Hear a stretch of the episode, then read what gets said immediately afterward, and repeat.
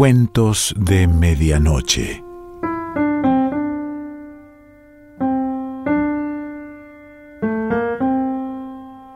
El cuento de hoy se titula El Careo y pertenece a Carlos Martínez Moreno.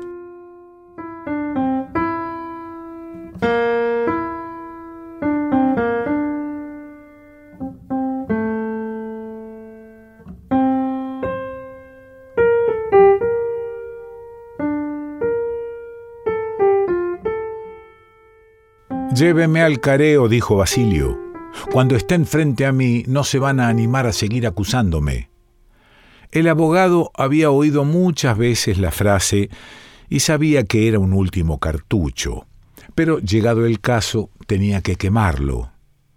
Los variadores habían sido invitados a la fiesta por la mañana, cuando volvían de bañar los caballos y cuando Basilio no había regresado aún a las piedras, y se le suponía trabajando en la estiva. Eran los quince años de la victoria. La muchacha, que estaba ahora en el banco del patio del juzgado, pidiendo que también le preguntaran, o esperando saber cómo había salido, ya que compartía con su padre la credulidad de que aquello había de tener un resultado. Tenía unos cachetes impresos, rosados, y dos senos separados y en punta, tiesos, frutales, debajo mismo del vestido que le ceñía la piel y moldeaba sobre el embarillado del asiento unos muslos demasiado poderosos y unas ancas dibujadas y firmes. A los cuarenta años podría ser una mujer enorme y gastada, pero ahora tenía una inocencia agresiva y carnal, un aire lujurioso, un embotado sentido natural de la provocación. Era allí, sentada y mirada desde oficinas y barandas, una criatura del neorealismo suelta en la vida real, otro modelo para la heroína de los paneamore. Basilio había llegado a casa pasada la una de la tarde y pasado él también.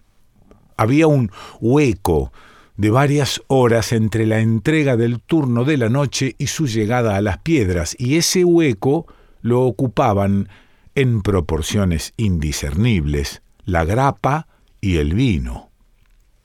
Siguió tomando el de los demás y el suyo mientras almorzaban, él, su mujer Victoria, el finadito y los vareadores. Pidió luego unos pesos al muchacho para jugar en la primera, mientras las mujeres, puesta a un lado la mesa, bailaban con los dos hermanos, iguales, ágiles y chuecos en el envaramiento profesional de su oficio ecuestre no consiguió el dinero y el hecho de que el muchacho se tomara el último trago de su propio vaso terminó por exasperarlo. Corrió entonces hacia la radio, la apagó gritando que se acababa la fiesta y echó a la calle a todos. Junto al portón deliberaron la madre, su hijo, Victoria y los vareadores. ¿Y qué hacemos con las zapatillas y los sacos? preguntaron los jockeys, que siempre hablaban entre los dos, expresándose juntos o haciendo uno los ademanes para las palabras del otro, porque bailaban en medias y aprontaban en medias para enorquetarse mejor. El finadito se dispuso entonces a rescatar todo eso. Basilio vociferaba a la vista de todos, de pie, rojizo, junto a la mesa y a los restos de vino. Estaban mirándolo cuando su hijastro entró y lo vieron tomar un cuchillo en el momento en que el otro le ponía una mano en el hombro, preguntándole ¿Y ahora qué le pasa, viejo? No vieron el movimiento de Basilio porque el muchacho, de espaldas a ellos, lo ocultaba supieron que éste había sido herido cuando estuvo de vuelta junto a la madre. Me lastimó el viejo, dijo, mientras se deslizaba al suelo. Lo arrimaron a un árbol, sentado y doblado, y allí mismo murió. esto era lo que decían todos. La versión de Basilio, en cambio, era la clásica. El muchacho había hecho un ademán que él había entendido como de sacar armas, y luego echado un brazo hacia adelante. Él le había puesto el cuchillo de punta sin acometerlo, y el bachicha se había ensartado en la axila izquierda en el envión de darle un puñetazo. Allí estaba ahora, en la sala de audiencias, encarnado y lustroso, con su melena blanca y crespa aplastada por un peinado trabajoso. Llevaba puesta una campera de gamuza cortona que dejaba ver un pañuelo doblado en triángulo en el bolsillo trasero del pantalón, ya que apenas se afirmaba en el borde de la silla. Tenía unos zapatos de charol muy crujientes, de los que poco podía saber el piso de la cárcel, y una golilla blanca atada al cuello.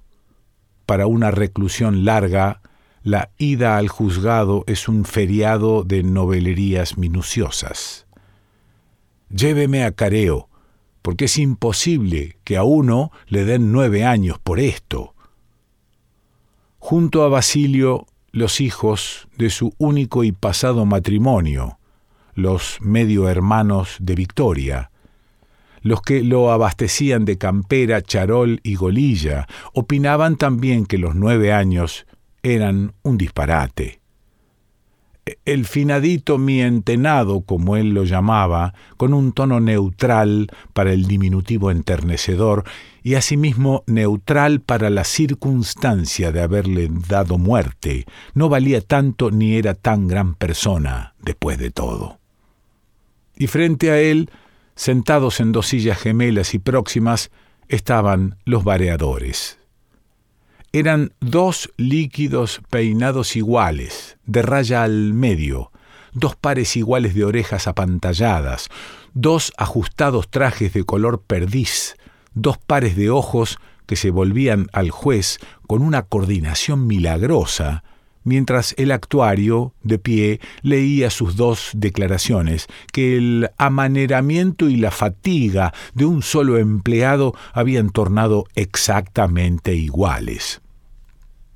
Lo que pasa, dijo Basilio, cuando el juez los invitó a aclarar sus contradicciones, según un ritual en que tampoco creía, es que los señores eran amigos del finadito y no son amigos míos. Pero, don Basilio, no diga eso, contestaron los hermanos, que no somos amigos suyos. No lo visitábamos cuando vivía en Hualcalde 2668 y cuando se mudó a Comodoro Coe 3530 bis.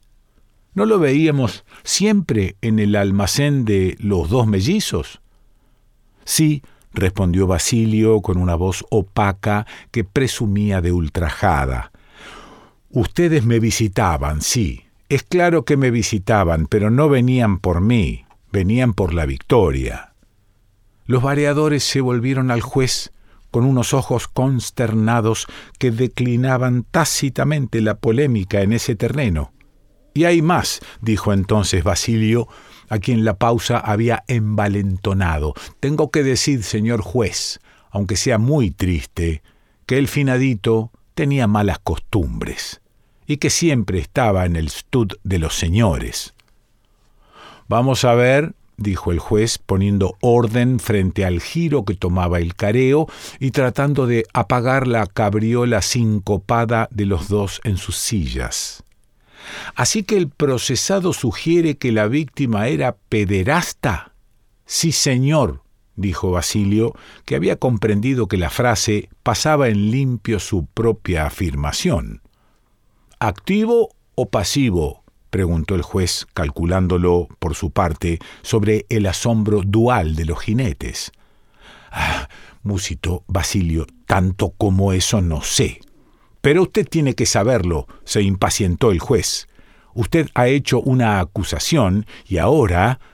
Señor juez, interrumpió el abogado, creo que el encausado no entiende los términos. Si usted me permite, e, inclinándose algo en su silla, cuchicheó unas pocas palabras al oído del preso.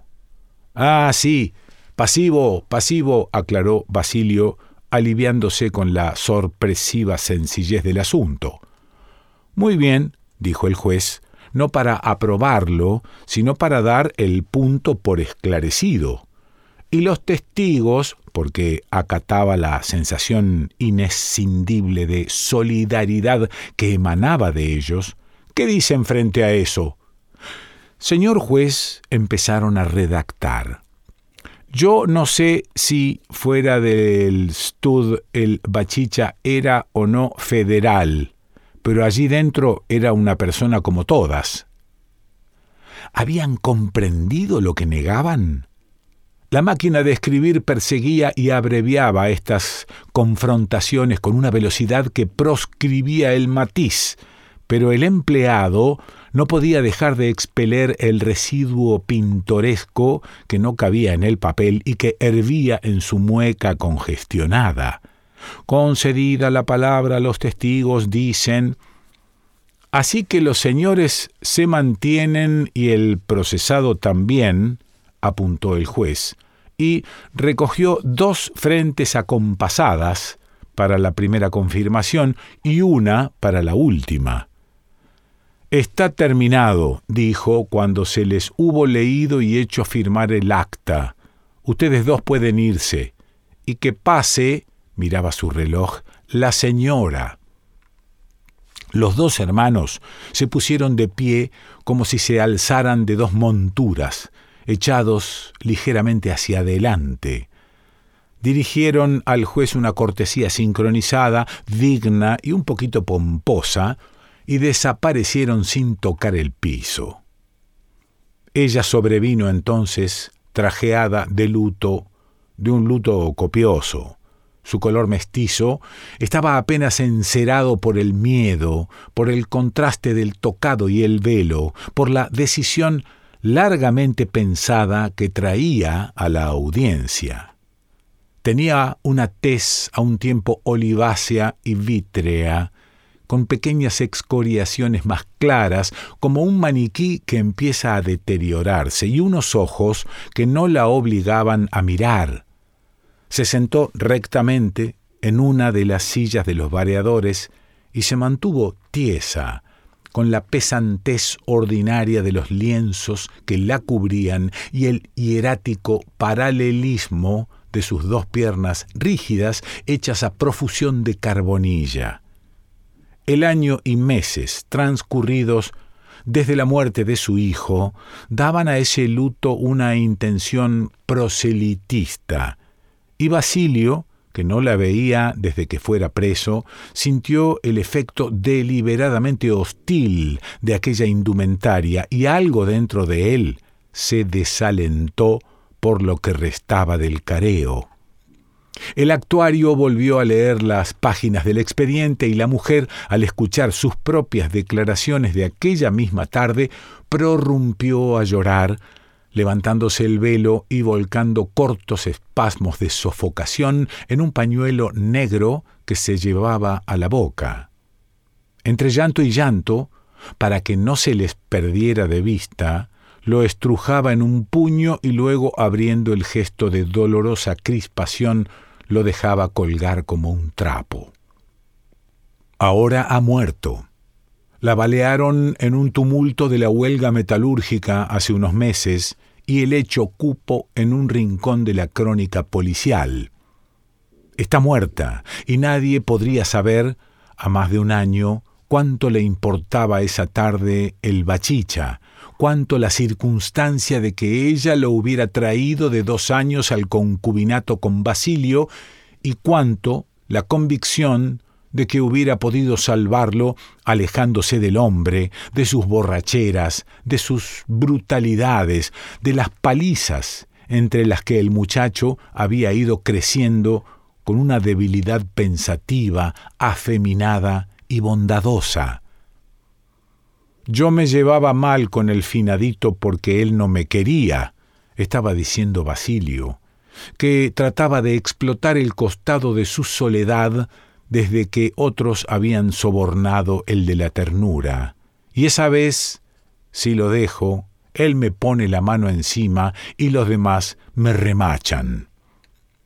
¿Qué miedo iba a tenerle usted si sabía que el pobre Bachicha era un infeliz? dijo la voz enronquecida de la mujer. Infeliz, confirmaba, con menos dificultades que la pregunta del juez, el cargo de un rato antes. Lo que pasa es que usted no lo quería porque no era hijo suyo ponía todo el énfasis en el tratamiento, porque ese usted, lanzado una y otra vez al diálogo, era la evidencia de que había tomado partido por su hijo, ahora que tampoco estaba en edad de conseguirse otro hombre. Usted vivía pegándole desde chico. Yo pido, señor juez, que se busquen los antecedentes en la 24 de una vez que le abrió la cabeza con un tarro hace más de diez años. También entonces le tenía miedo. Basilio comenzó a embrutecerse, a perder pie, y a falta de razones para rebatirle las suyas, optó por enfrentarla con una sonrisa fija y desdeñosa, como si participara de una convención colectiva en la que se incluyeran el juez, el actuario, el abogado y el funcionario que machacaba en la máquina, un sobreentendido por el que hubiera que tolerar todo aquello, aunque no tuviese nada que ver en el asunto. Dos veces me separé de usted por esas cosas, y en mala hora que el finadito me perdone hice caso a sus promesas y volví. No era para tanto, contestó Basilio. Lo que pasó fue que le consentías de todo y yo tenía después que enderezarlo. Usted tenía que enderezarlo con el ejemplo, dijo sarcásticamente la mujer, llegando borracho, gritando indecencias, haciendo cuanto hay. Usted le daba el ejemplo jugándose la quincena recién cobrada a las carreras, y hasta pidiéndole plata al finadito, Señor juez, porque tengo que agregar, y miró al mecanógrafo, que unos minutos antes del lío, él le pidió plata al finadito para hacerse una jugada. Usted se acuerda muy bien que fue así, acentuó para cortar un conato de incredulidad en el que Basilio alzaba hombros y cejas, y que usted decía y repetía que tenía un dato para la primera, que entre nosotros, señor juez, él quería jugarle a Ipané y ganó Congreso. El error en el dato refinaba el reproche y la lucidez de la mujer para haberlo averiguado esa misma tarde y su memoria de hoy para recordarlo hacían esplender su encona. No había ningún resto de colusión entre ellos, porque el amor sin concupiscencia de muchos años había sido desfondado por el crimen, y ella avanzaba hacia el juez un perfil pálido y sucio, una mandíbula ominosamente colgante para implorar que se midiese su pena. Además, señor juez, tengo que decir otra cosa. Ese día este señor llegó borracho, y al saber que yo había invitado a esos peones del stud, se enojó y dijo que no iba a haber cumpleaños de nadie y que aquello iba a acabar muy mal. Sí, lo dije, replicó Basilio, que se aferraba ahora a un incierto partido de coraje judicial. Es claro que lo dije, ¿y no sabes por qué? Y dijo otra cosa, cortó la mujer. Dijo antes de que empezara la fiesta que ese día iba a matar a alguien. Sí, lo dije, insistió Basilio, pero que aclare a quién dije que iba a matar. Ella tuvo un acceso ambiguo que acudió a verter deponiendo la cabeza en el pañuelo. Diga a quién amenazó con matar el procesado, asumió el juez. Mantenga su calma y dígame la verdad. Dijo que iba a matarme a mí, gimoteó la mujer, que parecía derrumbarse. Y bueno, dijo Basilio, sonriendo hacia el juez, como si aquel complemento agenciase la prueba de su inocencia. Dije que iba a matarte, y sin embargo, extendía hacia ella demostrativamente las palmas de las dos manos. ¿No estás ahí? ¿No estás ahí? Estaba ahí, en efecto, y el hijo muerto, con una sonrisa de dientes salteados y apoyando su mayor y quebradiza estatura en los hombros de los dos vareadores, estaba en una foto en sepia con las esquinas rotas en el bolso donde la mujer sumergió definitivamente el pañuelo. Había visto ahora la cara del juez, mientras Basilio quería reforzar con esas manos la imagen de su mansedumbre, y había comprendido que los nueve años del fiscal estaban puestos.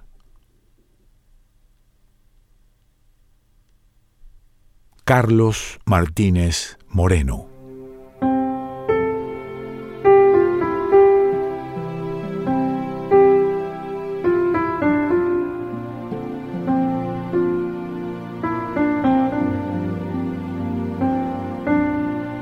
Cuentos de Medianoche.